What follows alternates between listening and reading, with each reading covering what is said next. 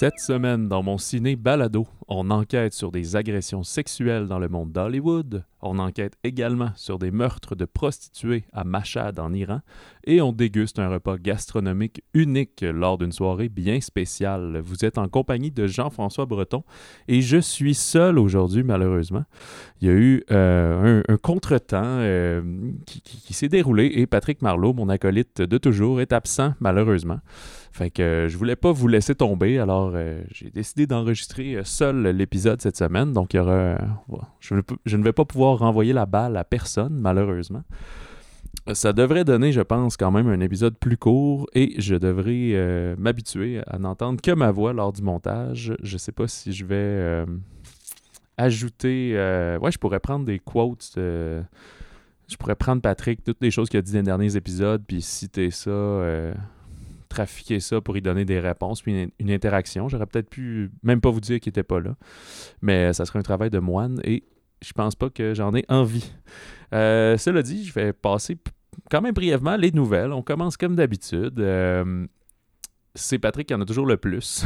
mais je veux pas passer non plus juste l'épisode à dire qu'il n'est pas là. Je pense que vous le savez déjà. Euh, mais avant, en fait, je, continue mon introduction. Restez restez s'il vous plaît, écoutez l'épisode car euh, c'est vraiment des bons films cette semaine. Euh, j'ai, quand je préparais mes notes, je me demandais même lequel était mon favori dans tout ça et euh, j'arrivais pas à le déterminer.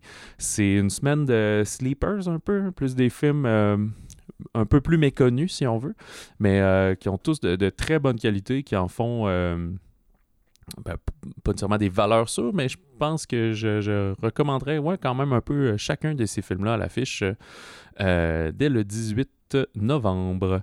Euh, en nouvelle, ben, on en a parlé. Ça a pris l'affiche il y a deux semaines. Ouais, tu te souviendras de moi, qui a dépassé les 500 000 au box-office après deux semaines d'affiche. Euh, j'ai pas vu les derniers chiffres, même ça doit probablement avoir atteint le, 600 000. En fait, ça avait dépassé le 500 000 après la fin de semaine. Donc, il faudrait ajouter les, les, journées de lundi à jeudi à tout cela. Euh, fait que ma prédiction est bonne. En tout cas, ce film-là devrait euh, tout le moins passer le million de dollars, à moins qu'il se que, son succès se freine dramatiquement, mais je ne penserais pas. Euh, peut-être même ça va se rendre à 1,5 million. Si euh, plusieurs cinémas arrivent à le garder à l'affiche pendant le temps des fêtes, ça devrait aider, mais il reste encore un bon 5 semaines d'écran. Évidemment, ça ne jouera peut-être plus 4 fois, 4-5 fois par jour, mais euh, c'est en bonne route pour franchir le million de dollars. Et autre nouvelle qui est en lien avec plusieurs thématiques que des films dont je vais vous jaser, dont je vais discuter euh, plus tard. Euh, Brendan Fraser, qu'on verra prochainement dans The Whale, la baleine, le 23 décembre, euh, il va boycotter les Golden Globes. C'est-à-dire que s'il y a une nomination pour The Whale, il ne s'y présentera pas. il avait déclaré en 2018 que l'ancien président de la Hollywood Foreign Press Association, Philip Burke, l'avait ben, tripoté en 2003. Fait, ben, Ouais, c'est ça. J'ai essayé de traduire. Euh, je pense que c'était pas grabbed. En tout cas. Fait qu'il avait fait des genres d'attouchements. Là, il s'était essayé sur lui en 2003. Puis c'était une des raisons qui avait conduit à son départ d'Hollywood dans sa, dépression. Euh, fait qu'il avait déclaré ça en 2018. Puis, tu sais, le Hollywood Foreign Press Association, le HFPA, c'est eux qui organisent les Golden Globes, en fait, qui est donc le prix qui est remis par les critiques. Euh, puis, il avait fait pas grand-chose avec tout ça.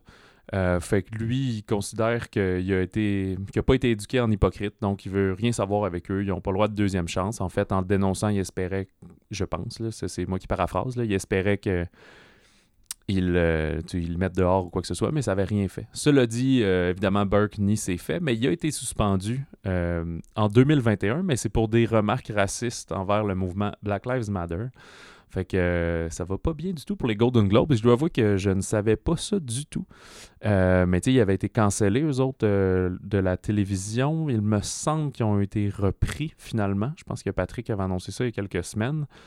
Mais là, ça ajoute un petit peu plus de, de, flou autour de cette tradition, de ces prix-là, qui passent toujours quand même pour une genre de. Souvent, quand, quand sont diffusés, ça donne une idée de ce qui peut s'en venir pour les Oscars. Mais c'est quand même le petit cousin. C'est l'enfant pauvre des Oscars un peu. Ça n'a pas le même prestige. Mais euh, voilà, fait que c'est le genre d'histoire que tantôt que je vais vous parler de She Said, ça revient un peu à ça. Des hommes au pouvoir qui font ce qu'ils veulent et j'ajouterais même des hommes blancs au pouvoir. Voilà. Euh, bande annonce, par contre, un super film québécois qu'on attend avec euh, impatience, je suis sûr, Patrick aussi. C'est Le Plongeur, euh, nouveau film de Francis Leclerc, qui est l'adaptation du livre de Stéphane Larue. Ah, je suis pas mal sûr, je suis allé de mémoire, me semble, c'est Stéphane Larue. c'est co-scénarisé par Francis Leclerc et Eric Kaboulian, qui est, un ami du podcast, je pense, pourrait dire, tellement on l'a reçu sur différents projets. Euh, on avait d'ailleurs jasé avec Francis et Eric euh, à Ciné-Québec, si vous voulez euh, reculer dans les épisodes. Ça devait être au mois d'avril à peu près, mars-avril. 2022, bref. Euh, c'est un épisode spécial Ciné Québec. On avait discuté de plusieurs projets à venir, dont 23 décembre, qui, prend bientôt l'affiche aussi euh, la semaine prochaine. Euh, fait qu'on voit la bande-annonce finalement du plongeur. Alors, c'est pas un plongeur scaphandrier, mais bien un laveux de vaisselle ici. Et c'est un roman vraiment, bon, je sais pas si c'est un best-seller, mais un roman à succès de Stéphane Larue qui était une phase de sa vie où il étudiait en art visuel. Euh, il était plongeur à temps partiel pour gagner de l'argent, mais surtout, il était euh, euh, gambler accro aux machines à sous. Alors, ça paye, il passait là-dedans, alors que c'est un jeune homme d'à peu près 18 ans 18-19 ans qui se cherche. Et le rôle titre va être euh, joué par Henri Picard, qui est le fils de Monsieur Luc Picard. Voilà, fait que ça prend l'affiche, on dit février 2023. Alors, euh, laquelle des fins de semaine, on ne le sait pas encore. Mais euh, très bonne bande-annonce. Francis Leclerc est aussi un, excellent comme technicien. Là. Je trouve que c'est dans les réalisateurs québécois qui fait les plus belles shots, là, genre sa mise en scène et tout. Euh, c'est super. Puis de mémoire, il me disait qu'ils ont travaillé aussi une bonne partie du budget qui est pour la musique. Fait que c'est pas de la musique originale, c'est vraiment des grosses tunes parce que c'est ce qu'on voit dans le roman aussi. Là, je peux braguer. C'est un des rares livres que j'ai lu de ma vie. Et, euh, ben, disons récemment. Et c'est une bonne brique quand même, un genre de 500 pages. Là, fait que euh, c'est le running gag avec mes amis. Certes, je l'ai lu, mais ça m'a pris genre 8 mois. c'est pas que je lis pas vite, c'est que je lis pas souvent. Et fait que oui, c'est ça, il y a beaucoup de relations avec la, musique dedans. Parce qu'il fait des mixtapes avec euh, une fille qui, aime bien au restaurant, des choses comme ça avec ses amis.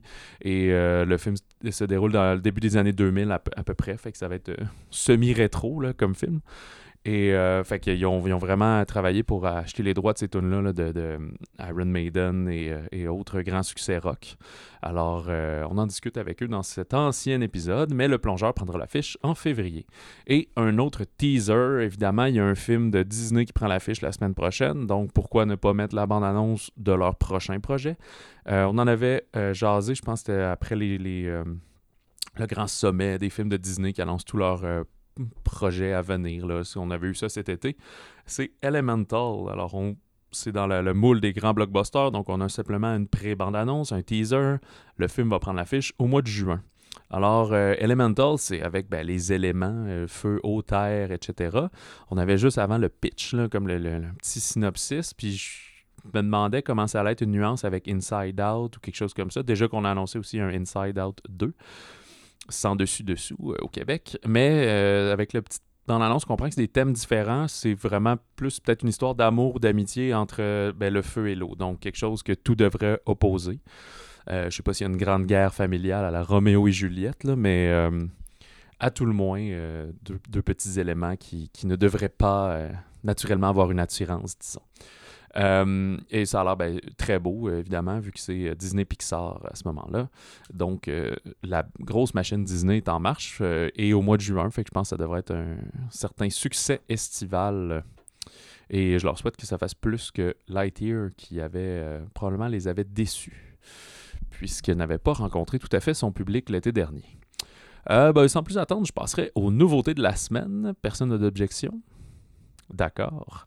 Euh, comme je disais, She Said, qu'on mentionnait la semaine dernière, qui était un des films qu'on attendait avec, avec curiosité, euh, de Maria Schrader, qui est... Euh, Maria Schrader est une actrice allemande, mais également réalisatrice. Elle a fait récemment I'm Your Man, L'homme idéal, qui est un film allemand, mais qui mettait en vedette... Eh, j'ai oublié son nom, lui qui était dans les, les premières saisons de Danton Abbey. C'est très surprenant parce que c'est un acteur britannique, mais qui parle allemand couramment et qui jouait un robot. C'était comme une femme qui devait faire un test avec un androïde qui représentait l'homme idéal. Et elle a fait aussi la série sur cette populaire chaîne de films de services en continu Netflix. Euh, unorthodox sur une euh, jeune juive orthodoxe qui quitte euh, le village, qui s'enfuit en fait, ben, le village, sa famille, sa communauté. Ici, dans She Said, c'est avec Carrie Mulligan, qu'on a vu récemment dans Promising Young Woman, et aussi à l'époque dans une, une éducation, c'est ça? À l'époque, dans An Education, pardon. Et Zoe Kazan, qui était dans The Big Sick. Et moi, je me souviens d'elle pour euh, Ruby Sparks, euh, il y a quelques années, qui était d'ailleurs un film qu'elle avait écrit. Euh, c'est une adaptation du roman que Jodie Cantor et Megan Towie ont écrit. Et ça, c'est les deux personnages que joue Carrie Mulligan et euh, Zoé Kazan. Fait dans le fond, c'est des journalistes du New York Times qui ont mené l'enquête sur l'affaire Harvey Weinstein. Fait que l'enquête va débuter euh, sur, dans le fond, un, papier que le New York Times veut écrire sur des, euh, des, milieux de travail toxiques. Fait que là, ils entendent des histoires sur un certain producteur qui blablabla. Fait qu'au fil des témoignages, là, le nom de Harvey Weinstein va sortir. Puis éventuellement, ils vont se rendre compte que finalement, c'est pas mal toute l'industrie qui est sale parce que c'est pas juste lui qui fait ça, mais plein de gens qui le défendent là-dedans euh, en donnant des. Euh, je sais plus comment ils appellent ça, mais des, des ententes monétaires, là, que là, tu n'as plus le droit de rien faire puis de rien dire, mais on te donne une coupe de pièces, fait que on achète ton silence finalement pour ce léger débordement de comportement. Euh, c'est. Ben là, c'est le genre de film aussi que la plupart, vous savez un peu comment ça finit parce qu'on a vu passer cette enquête-là, ces faits-là, euh, en 2018 environ. Euh, mais ça n'en fait pas un film moins excitant pour autant à regarder. C'est très comparable à Spotlight. Je trouve que c'était à peu près en 2015-2016, euh, qui était plus sur les, qui sur les prêtres pédophiles dans le coin de Boston. Euh, dans le cas de Spotlight. Mais même chose, une enquête journalistique, plusieurs personnes qui avancent au fil des témoignages, mais les gens veulent pas que racontent leurs témoignages, témoignent, mais ils veulent pas qu'on associe leur nom, qu'on écrive leur nom, donc on publie exactement ce qu'ils disent. Donc là, s'ils publient l'article, ben, il n'y aura pas vraiment de poids parce que ça va être juste un peu des oui-dire. Fait que c'est d'essayer de convaincre ce monde-là de, d'accepter de mettre leur nom au front. Puis euh, voilà, fait que là, voyage un peu partout euh, en Amérique pour euh, aller rencontrer toutes ces personnes-là avec ces histoires horribles-là de, complètement d'abus de pouvoir et de dégueulasserie. Mais graphiquement, on voit rien, heureusement. C'est pas le, principe du film. On voit quelques flashbacks, mais plus pour montrer cette espèce de. Comment ça a brisé finalement des carrières et ben, des jeunes filles là, de, genre 20 ans qui rentraient comme assistantes puis qui finalement étaient obligées de faire des faveurs sexuelles contre leur gré, etc. Fait que c'est très bonne performance aussi des deux actrices euh, principales. Puis il y avait. Euh, Carrie Mulligan avait déjà deux nominations, elle, euh, aux Oscars, dans le temps, justement, pour Promising Young Woman et Une éducation, quelques années. Fait que je sais pas si c'est. Peut-être pas assez des grosses performances, pas de leur part, mais plus la manière que le scénario est fait, vu qu'on voit beaucoup de gens et tout, pour peut-être se ramasser de nominations en tant qu'actrice, mais euh, je le verrais très bien justement en scénario adapté et tout, là, surtout d'une enquête comme ça, de rendre ce montage-là existant. Et bien évidemment, c'est toutes des femmes qui ont travaillé, je pense, sur ce projet-là, ce qui fait bien du sens. Ça aurait été très bizarre que des hommes s'en remêlent et tout, mais quoi que je pense qu'il y a Brad Pitt qui est comme producteur et tout, mais je parlais au niveau du scénario et euh, réalisation, voilà. Euh, c'est ça pour She Said. Elle a dit au Québec, je trouve que ça tombe aussi à un très bon moment, une espèce de feeling de, film d'enquête et tout. Il y en a plusieurs un peu dans le genre euh, cette semaine. Puis euh, moi, j'ai trouvé ça euh, très à propos. Là, cette espèce de période entre l'Halloween et Noël, un peu des fois sombre. mais il, ressort quand même du positif de, ce film-là, justement, puisque je pense que le mouvement MeToo est arrivé un peu après. Justement, là, on était dans le même, la même mouvance de, de déclaration et de, de, faire sortir les gros dégueulasses. Euh, The Menu, en parlant de choses dégueulasses, de Mike Rylance. Ce n'est pas le film qui est dégueulasse, mais peut-être les mecs qu'on y sert. Euh, Mark Rylance est surtout connu pour la TV, où il a, fait, il a réalisé plusieurs épisodes de Entourage à l'époque, Entourage, de Shameless et de Game of Thrones plus récemment. Et c'est avec euh, quand même une distribution toute étoile, avec Anya Taylor-Joy, Nicholas Hoult et Ralph Fiennes. Également euh, John Leguizamo, très sympathique personnage qui est un ancien, ancien acteur vedette un peu déchu. Euh, que je trouve très drôle parce que lui, il n'est pas du tout déchu, mais lui aussi a été très populaire dans les années 90, fait que c'est un peu drôle que son personnage soit la même chose. Mais qu'est-ce que c'est que ce film-là? C'est un des plus gros mystères. à certains endroits, on le décrit comme une comédie d'horreur, mais c'est pas tout à fait ça. C'est pas vraiment un film d'horreur, c'est plus un suspense. Puis par comédie, c'est plus comédie noire. Fait que là, suspense noir, je sais pas trop si c'est une terminologie qui existe. Euh, je vais vous en parler un peu plus, ça va peut-être vous, vous éclairer sur ce que c'est et si ça vous parle ou non. On est sur une petite île isolée, là, pas une île paradisiaque, là, mais juste en banlieue de, de, la terre ferme et des États-Unis d'Amérique. Alors, il y a Margot et Tyler, donc joués par Anya Taylor-Joy et Nicholas Hoult, qui sont un, un couple d'amoureux qui arrivent dans un restaurant gastronomique. Fait que c'est une petite croisière en bateau de quelques heures pour t'amener sur cette île-là où c'est le restaurant d'incroyable réputation. Il n'y a que le restaurant sur cette île-là parce qu'en fait, tout ce qu'ils servent, euh, ils le cultivent sur l'île. Fait que la pêche, euh, la viande, n'importe quoi, tout vient de là ou presque. Euh, mais le chef de cet établissement, il va se lancer dans un menu somptueux associé à quelques surprises. on va suivre l'évolution du film tout au long des, différents services. Et dans cette soirée, très importante aux yeux du restaurant et du restaurateur qui est, le chef. Tout le monde appelle le chef euh, toute son équipe de, 8-10 cuisiniers. Fait que le repas va pas se passer euh, exactement comme prévu pour euh, tous les convives. En fait, ils sont pas tant, ils sont à peu près 10. Fait que c'est vraiment un restaurant très select. Dans le départ, on dit que ça coûte à peu près 1300 par personne pour la soirée gastronomique là-bas. Euh, fait que c'est ça, ça me fait penser, il y a, un côté très, euh, c'est ça, comédie noire, satire sociale, euh, un peu à la Sans fil, Triangle of Sadness de, de Ruben Osland qui est à l'affiche en ce moment, mais il y a plus le côté suspense que ce qu'on voit là-dedans. Au même titre qu'on avait eu il y a quelques mois, je me souviens que Patrick avait bien aimé Barbac, qui était un film français avec des, des, bouchers qui se mettaient à tuer des véganes puis les servir dans leur boucherie. Là, on était vraiment dans la comédie d'horreur, comédie noire, mais moins le ton de suspense.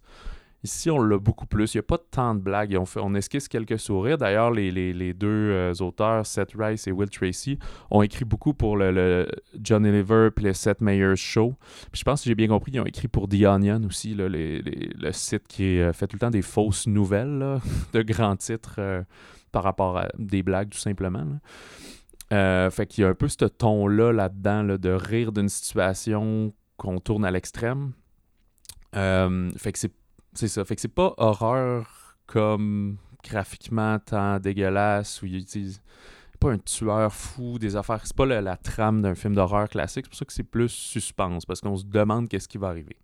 Et je pense pas que ça cache rien, mais c'est pas non plus un film à twist, comme un, un Shyamalan, là, si on pense à Old récemment, là, ah, la plage, que tout le monde va là, mais il se passe des choses étranges, il n'y a pas une, affaire qu'on va essayer de deviner tout au long du film nécessairement. Les, les, les services s'enchaînent, l'histoire avance bien, puis on va suivre l'avancement des péripéties sans trop se poser de questions.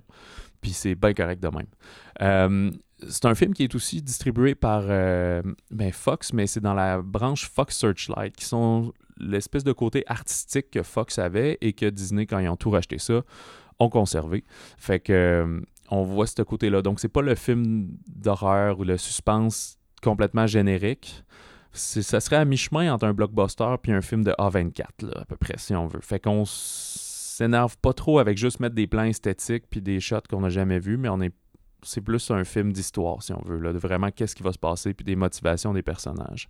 Euh, ben, D'ailleurs, personnage très intéressant, celui de, Ralph Fiennes, qui est le chef euh, très strict et très droit, que d'ailleurs, les, euh, les deux auteurs ont dit que rapidement, quand ils écrivaient le, récit, c'était comme lui qui avait en tête pour sa voix et tout. Fait qu'ils ont été bien contents que, ben, ben contents, pardon, que finalement, euh, il accepte. Ben, c'est pas eux qui ont réalisé, mais après, au niveau de la production et tout, que lui accepte de, prendre le rôle du chef.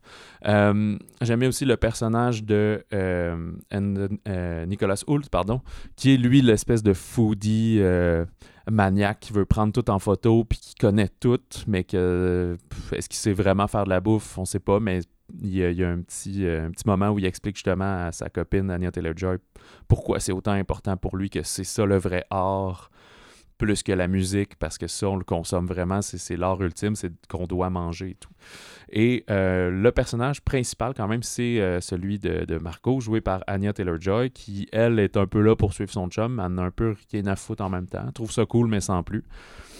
Fait que euh, je pense qu'on est quand même un peu à travers ses yeux pour se retrouver à cet endroit-là très hautain avec des assiettes hors de prix, comme on disait. Initialement, euh, fun fact, c'était Emma Stone qui était attachée au rôle principal, puis euh, Alexander Payne à la réalisation, mais là, avec le, déplacement, le temps que le film se fasse réacheter, c'est pas lié à COVID, là, juste un traditionnel premier nom attaché, puis finalement, le film est tourné trois ans plus tard, fait que il avait changé, mais on cherchait quand même une, vedette, une jeune vedette établie pour le rôle principal. Ben, j'ai pas envie d'en parler davantage parce que je, voudrais pas comme divulgacher, je voudrais pas spoiler rien euh, pour vous face à l'intrigue ou quoi que ce soit, mais euh, j'ai bien aimé ça. Comme je dis, juste, n'y allez juste pas dans, l'attente d'un grand film d'horreur qui va vous faire peur. Là. On est passé l'Halloween, il n'a pas un petit bout de ce genre de film. J'ai l'impression que ça va aller en janvier, vraiment la prochaine gamme horreur. C'est vraiment plus comme un suspense euh, à ce moment-là qui... suspense et satire, comme j'ai dit. Voilà. Euh, un autre genre de suspense qui, lui, euh, se prend beaucoup plus au sérieux, c'est Les Nuits de Machad, euh, ou de plus connu sous son nom anglais international, Holy Spider. c'est de Ali Abazi. Et c'est spécial parce que c'est un film qui se déroule en Iran. Et Ali Abazi, eh ben, c'est un nom très, très iranien. Mais on pense pas à lui pour ça parce que son précédent film, un qui l'a peut-être le plus fait connaître, c'est Border, sorti en 2018, qui est en fait un film suédois. Euh, et là, je comprenais comme pas qu'est-ce qui se passait. Et il a une carrière, euh, ma foi, très intéressante. Alors, Ali Abazi est né à Téhéran, en Iran. Puis, à peu près en 2002, euh, il est allé en Suède pour étudier l'architecture. Puis, par la suite, vers 2007, il s'est mis à étudier le cinéma c'est pour ça que son premier film, Border, ben, il l'a fait euh, pour la Suède. Il avait d'ailleurs remporté euh, le prix Un certain regard à Cannes, ben, dans la catégorie Un certain regard. En 2018, ça avait même représenté la Suède euh, dans l'Oscar international, mais ça n'avait pas été retenu finalement. Donc ici, Les Nuits de Machad, c'est une production danoise coproduction en fait danoise, Allemagne, France et Suède. Fait absolument pas iranienne. J'ai oublié de chercher, en fait, j'ai présumé que ça s'est passé là-bas, que ça a été tourné là-bas, mais ça se peut qu'il ait tourné ça ailleurs parce que ben, ça fait partie de l'intrigue du film aussi. Les mœurs sont différentes là-bas. Puis, euh, tu sais, on pense aussi à euh, Jafar Panahi, qui est un cinéaste iranien qui a été arrêté, je pense, à, l'automne ou à la fin de l'été, parce que, genre, pour trahison à cause de ses, ses, visions politiques dans ses films et tout, alors qu'il contre les idéologies euh, du pays et les, les mœurs religieuses. Fait que Ouais, je pense pas que l'Iran le, aurait financé euh, un tel film, mais qu'en est-il? Ce film, j'arrive au synopsis, on est à Mashhad, donc en Iran, et euh, on va suivre un père de famille qui est apparemment sans histoire, mais qui va se sentir investi de la mission divine d'éradiquer le vice dans sa communauté, donc en assassinant euh, ben, des prostituées. Et parallèlement, ben, comme les spéculations grandissent dans le pays avec euh, cette hausse de meurtres-là non résolue, ben, la journaliste euh, réseau Rahimi euh, va venir séjourner à Machad pour enquêter sur l'affaire. Sauf que justement, elle craint que puisque c'est des femmes prostituées qui sont un peu des, espèces de parias que, tout le monde se fout, ben, elle pense que les polices ne feront pas vraiment d'efforts pour arrêter ça. Fait que ça va venir un petit peu au sein du film. Ça pas, pas une twist Colombo, parce que vu qu'on voit le tueur dès le début, mais c'est que parallèlement, on va voir évoluer le tueur, puis essayer de comprendre c'est quoi ses motivations ou même les, euh, euh, des, contradictions en fait qui l'habitent. Puis on va voir évoluer elle, la journaliste, qui veut remonter jusqu'à la source pour essayer de, démystifier cette série de meurtres, donc de fond de résoudre l'enquête. Et ben, elle va être confrontée à comme toute cette espèce de masculinité, ben, oui toxique là, mais c'est pas vraiment ça le, le point là, plus de comme la société, en fait, patriarcale, puis comment une femme seule d'une trentaine d'années est un peu moins que rien là-dedans. Fait qu'il euh, faut qu'elle soit accompagnée tout le temps d'un autre journaliste euh, pour aller sur des lieux, pour faire quoi que ce soit. Sinon, euh, on veut même pas y louer rien. C'est super mal vu. D'ailleurs, tu la, la je, je, gâcherai pas tout, je vais laisser le deviner, mais la méthodologie du tueur est quand même assez liée avec justement les, les mœurs. Fait que c'est très intéressant. C'est un film qui est 13 ans et plus violence. Euh, fait que cœur sensible, les meurtres sont. Ouais, sont quand même graphiques. Là. On montre les choses qui se passent. C'est sûr, c'est pas. En tout cas, c'est pas du démembrement et tout, là, c'est pas gore, mais euh, ouais, on voit des gens souffrir un peu. Fait que allez-y, sa chance-là. Ça a été en compétition à Cannes en 2022 et d'ailleurs, ben, l'actrice qui joue la journaliste, donc euh, Zara Amir Ebrahimi, a remporté le prix d'interprétation féminine. Euh, c'est vraiment intéressant de voir et le tueur et la. Ben, c'est pas une policière parce que les policiers, c'est pas mal des hommes bon à rien, comme on dit là-dedans, qui euh, laissent un peu aller en disant tout le temps, bah, c'est juste des, des putes, là, on s'en fout, tu sais. Fait que mais en même temps, c'est très contradictoire parce que ces prostituées-là, ben, il y a plein d'hommes qui engagent leur service euh, toutes les nuits au final. Fait que euh, tout ça pour dire que ouais, c'est un langue très intéressant, puis ça m'a rappelé beaucoup euh, des, vraiment des grands films de suspense. Là. Je pensais à Prisoners ou même Le silence des agneaux. C'est pas le même genre de récit, c'est pas monté de la même manière, mais c'est vraiment un très bon film, un très bon euh, suspense policier euh, autour d'une enquête euh, pour meurtre et tout. Fait que, au final, c'est ça. Donc, la, nationalité du film, c'est danois. Fait que c'est très, c'est surprenant puisque ça se passe au Danemark. Le film est en perse, sous-titré en français ou en anglais selon votre cinéma. je serais vraiment pas surpris. Je sais pas si ça a été annoncé, là, mais que ça soit le film qui représente le Danemark pour les prochains Oscars pour le film international. Euh, surtout qu'il y a déjà une visibilité à l'international. Fait que d'habitude, c'est assez logique, là, à moins qu'il y en ait un, autre film euh, avec autant de, punch, si on veut, à présenter. C'est plus, c'est plus dur. C'est probablement le film le plus raide de, cette semaine, si on veut, le plus dur. Mais euh, c'est un de mes préférés parce que c'est très, très bien fait. Voilà. dans les pas le mélodrame, mais un drame familial, Couleur de l'incendie de Clovis Cornillac, qui nous a offert C'est magnifique il n'y a pas si longtemps. Euh, Couleur de l'incendie, ça met en scène Léa Drucker, que euh, c'est drôle, était dans Jusqu'à la garde. Et si vous avez écouté euh, notre émission spéciale sur Chien Blanc avec Anaïs Barbeau-Lavalette, elle parlait de Denis Ménochet, qui joue dans Chien Blanc, et qu'elle avait découvert dans Jusqu'à la garde. Et eh bien voilà, c'était. Euh, puis je m'étais mêlé, je pensais que c'était un autre film avec Bérénice Bejo, mais non, c'était avec Léa Drucker. Euh, il y a aussi Benoît euh, Poelvoorde, qui est un, acteur qui n'a plus besoin de présentation. Clovis Cornillac joue aussi dans le film. Olivier Gourmet, Alice Izaz. avant de dire le synopsis, on va présenter un peu c'est quoi Couleur de l'incendie. C'est en fait le deuxième volet euh, c'est d'abord des romans. C'est une trilogie de romans écrite par euh, Pierre Lemaître, un auteur français, qui s'appelle Les enfants du désastre. Ça, c'est les trois volets. Le premier, qui s'appelait Au revoir là-haut, qui a été écrit en 2013, avait gagné euh, le Goncourt, donc un des plus prestigieux prix en écriture, et avait été adapté au cinéma en 2017 par Albert Dupontel. Il avait d'ailleurs gagné 5 Césars cette année-là, celui, dont celui de la meilleure réalisation pour Dupontel et de la meilleure euh, meilleur scénario adapté pour Dupontel et Lemaître. Fait donc Pierre Lemaître a un César en scénario et un Goncourt en écriture, alors euh, c'est pas un auteur piqué des verres, voilà.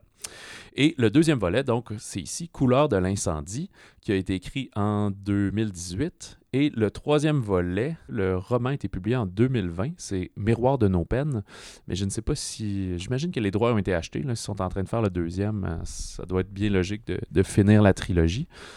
Euh, d'ailleurs aussi, ça vient de sortir en France. C'est sorti le, 9 novembre. Fait que c'est pratiquement une sortie euh, similaire. Bon, avant de, parler un peu plus autour du film, allons-y sur l'histoire. C'est, on débute en 1929. Ben, en fait, non, je, reviens tout de suite sur ma parenthèse. C'est que cette trilogie-là, ce qu'elle a singulière, c'est que le premier volet se déroule à la Première Guerre mondiale. Le deuxième volet, ici présent, c'est l'entre-guerre. Et le troisième volet va être vraiment au début de la Deuxième Guerre mondiale, en se situant dans les années 1940 euh, à peu près. Euh, donc ici, on débute en 1929. On est aux funérailles du riche banquier Marcel Péricourt et sa fille Madeleine, jouée par euh, Léa Drucker, est la seule héritière puisque son frère euh, Édouard s'est suicidé quelques années plus tôt. Alors ça, c'est un spoiler sur le premier film. Mais à part ça, vous n'avez pas besoin de l'avoir vu. Moi-même, je ne l'avais pas vu avant. C'est un film vraiment que je voulais voir. C'est juste que ça n'avait pas à donner. Puis là, cette semaine, j'ai pas eu le temps de l'écouter avant. Mais je trouvais ça intéressant parce que c'était justement de faire l'exercice. Peut-on aimer ce deuxième volet sans avoir vu le premier? C'est une trilogie sur une, famille, mais en suivant des, euh, des, membres différents de la famille. Donc, c'est plus que tout ça va compléter un tout sur à peu près 40 ans, mais on suit pas le même personnage et son évolution et les protagonistes changent. Donc, bref, on peut très bien commencer par ce deuxième et ça va vous donner envie, j'en suis sûr, d'écouter le premier. Alors, si je reviens au synopsis, alors Madeleine est la seule héritière de, son riche défunt père. Sauf que là, elle n'a pas son ex-mari, c'est une femme euh, veuve euh, ou séparés, c'est pas très clair ça. Mais euh, elle va devoir prendre seule la tête des affaires de son père. Fait qu'elle va recevoir des conseils de son oncle, qui est euh, le peu scrupuleux Charles Péricot, qui est joué par Olivier Gourmet, et d'un autre riche en devenir, Gustave Joubert, joué par Benoît Poelvoorde. Euh, fait que Madeleine va devoir faire face à de nombreux obstacles, dont l'adversité des hommes pour s'emparer de sa fortune, donc plein de cupidité et de jalousie. dans une France ouais, un peu ben, à, l'aube de, la montée nazie. Finalement, on monte tranquillement le totalitarisme. On va devoir, euh, on va d'ailleurs voir en scène quelques scènes incluant le, début du Troisième Reich et du Parti nazi. Euh, c'est quand même, sans trop euh, en dévoiler, c'est une histoire de vengeance, pas mortelle, mais plus de vengeance financière, si on veut. C'est pas non plus un espèce de, de, suspense euh, économique un peu lourdeau. J'ai vraiment apprécié euh, l'écoute de ce film-là. Euh, ça me rappelait un peu, c'est peut-être pas ça va peut-être pas marquer autant le, cinéma là c'est pas ça que je veux dire mais quand j'écoute le, parrain par exemple une espèce de, saga familiale de drame qui est pas mélodramatique qu'Étienne où tout le monde pleure tout le temps mais qui est plus de, femmes fortes qui vont tout faire pour reprendre ce qui leur est dû. Euh, cela dit, j'ai vu quelques critiques qui, disaient ben c'est un peu se plaindre de la misère des riches, là, qui perdent leur argent, mais qui ont l'air d'avoir quand même assez de moyens. Euh, moi, je ne l'ai pas vu sous cet angle-là. En même temps, c'est juste une histoire. C'est une histoire de cette époque-là. Oui, on suit euh, des bourges, mais ils ont le droit à leur trahison et leur vengeance euh, eux aussi, comme tout le monde. Fait que, euh, ouais, j'ai vraiment bien aimé, puis ça m'a vraiment donné envie de voir le premier, qui, je pense, avait une réalisation beaucoup plus flyée, euh, du côté de, du Pontel, qui fait toujours ça dans ses réals. Quoique Cornillac avait fait ça pour ses magnifiques. mais ici, il est plus terre à terre. Là. Je trouve ça plus classique comme réalisation. Cela dit, au point de, la, de la, point de vue de la genre de mise en scène, là, de la, des décors, des costumes et tout, vu qu'on recrée les, années, euh, les fin des années 20. Euh, on n'a pas lésiné, là, fait que je pense que c'est le genre de production qui coûte euh, assez cher finalement pour ça.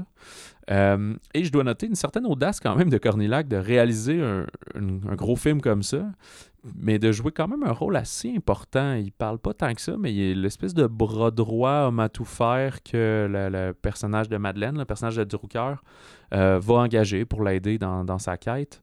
Fait que c'est un good guy, mais c'est quand même beaucoup de temps d'écran pour réaliser tout ça. Fait qu'il est très en contrôle. Tu quoi que son dernier film, c'est magnifique, il avait le rôle principal et il réalisait. Fait que j'imagine qu'il est tout en confiance avec euh, son équipe puis euh, son directeur photo.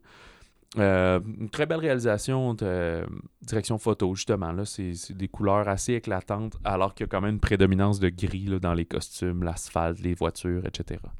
Euh, il y a ça aussi, un petit, truc qu'on ajoute, c'est drôle, une espèce de quête d'aéronautique, puis de développer des nouveaux moteurs plus puissants. Fait que vraiment beaucoup d'investir dans la recherche et développement. Fait que c'est très intéressant. C'est pas juste une affaire de juste de vieux banquiers qui font rien. Là. Fait que. Ouais, euh, j'ai vraiment apprécié cette écoute-là. comme dans tous les autres films précédents, je trouve qu'on est exactement dans la bonne période pour cette sortie-là. Fait que chapeau en ce sens-là. Tu sais, des fois, les films français, ou en fait très souvent, ben, ils vont sortir en France. Euh, selon le succès, les droits vont être achetés. On va refaire la mise en marché. Fait qu'on les voit souvent 4 à 1 an plus tard. Mais là, on est à une semaine de différence. Puis, a fait, euh, les films en France sortent le mercredi. Fait que les semaines de cinéma, eux autres, c'est du mercredi au mardi. Puis, il a fait 300 000 entrées euh, à sa première semaine, la semaine dernière. Euh, ce qui est pas si mal, évidemment, il est en deuxième position parce que Black Panther est premier pas mal partout dans le monde. Mais euh, c'est un bon succès. Euh, voilà, ça, ça va pour pour couleur de l'incendie, qu'on dit toujours les couleurs de l'incendie, mais c'est bien couleur de l'incendie. Et le dernier film cette semaine que je vous propose, euh, beaucoup plus léger, Chronique d'une liaison passagère de Emmanuel Mouret. Et d'entrée de jeu, euh, je dois m'en confesser, je sais vraiment qui est Emmanuel Mouret puisqu'il sort un film à peu près aux trois ans, mais euh, c'est le premier que je vois, ça juste je sais pas, jamais à donner. le dernier qu'il avait fait, c'était Les choses qu'on dit, les choses qu'on fait. Je pense que c'était au printemps dernier. Ça fait pas si longtemps, mais lui, sa sortie avait été reportée à cause de, vous savez quoi. Et avant ça, il y avait eu Mademoiselle de Jonquière, mais euh, dans ses plus connus, Un baiser, s'il vous plaît, que je me souviens d'avoir vu, euh, l'affiche euh, mi-2000 à peu près. Ici, on est avec Sandrine Kiberlin et Vincent Macaigne, qui sont en fait de toutes les scènes et pratiquement de tous les plans. Chronique d'une liaison passagère. Quel genre de liaison? Eh bien, au cours d'une soirée, Charlotte, qui est une mère célibataire, va rencontrer Simon. Donc, les deux joués par Kiberlin et Macaigne. Euh, Simon, lui, qui est un homme marié. Mais ce nouveau couple va s'engager à se voir uniquement pour le plaisir, sans rien éprouver d'autre. Donc, une relation d'adultère, mais aussi d'amitié. Euh, pour eux, euh, cette relation sans avenir ben, va quand même être bouleversée quand des sentiments nouveaux vont inévitablement apparaître. Ça a également été présenté à Cannes euh, en 2022, euh, comme, c'était quoi, Machad, je pense, c'est ça que j'ai dit précédemment. on voit... on voit jamais la vie à l'extérieur. On voit juste eux quand ils sont ensemble. Fait que ça fait qu'on le sait que c'est une relation d'adultère, pas pour elle, mais pour lui. Mais pour nous, c'est comme présenter c'était sa relation principale. Puis le but du film, c'est pas de dire euh, c'est correct ou c'est pas correct de, tromper sa femme, son mari, etc. C'est juste que ben ça arrive. Fait que voici l'histoire de ces deux personnes-là. C'est un film qui est très verbeux, dans, un peu dans le cliché des films français. On parle euh, comme tout le temps dans des lieux. Euh, ils vont faire des sorties au musée ou euh, se promener dans le parc, mais sinon aussi trouver des endroits où ils peuvent avoir des, relations sexuelles et tout. Euh, c'est pas du tout un film graphique, là, faut qu'on les voit pas. on voit le avant, le après, euh, classique des gens couchés dans un lit avec une couverte. Euh, Vincent McCain, qui est un acteur que j'apprécie beaucoup, qui est dans son rôle quand même très classique, qui fait souvent une espèce de timide euh, verbomoteur semi-intello, qui est toujours habillé avec un veston, genre un cardigan. Peut-être que juste avec cette description-là, vous le revoyez, là, il a les cheveux euh, mi-longs, puis une grosse barbe un peu mal entretenue, puis juste quarantenaire-là, un peu classique.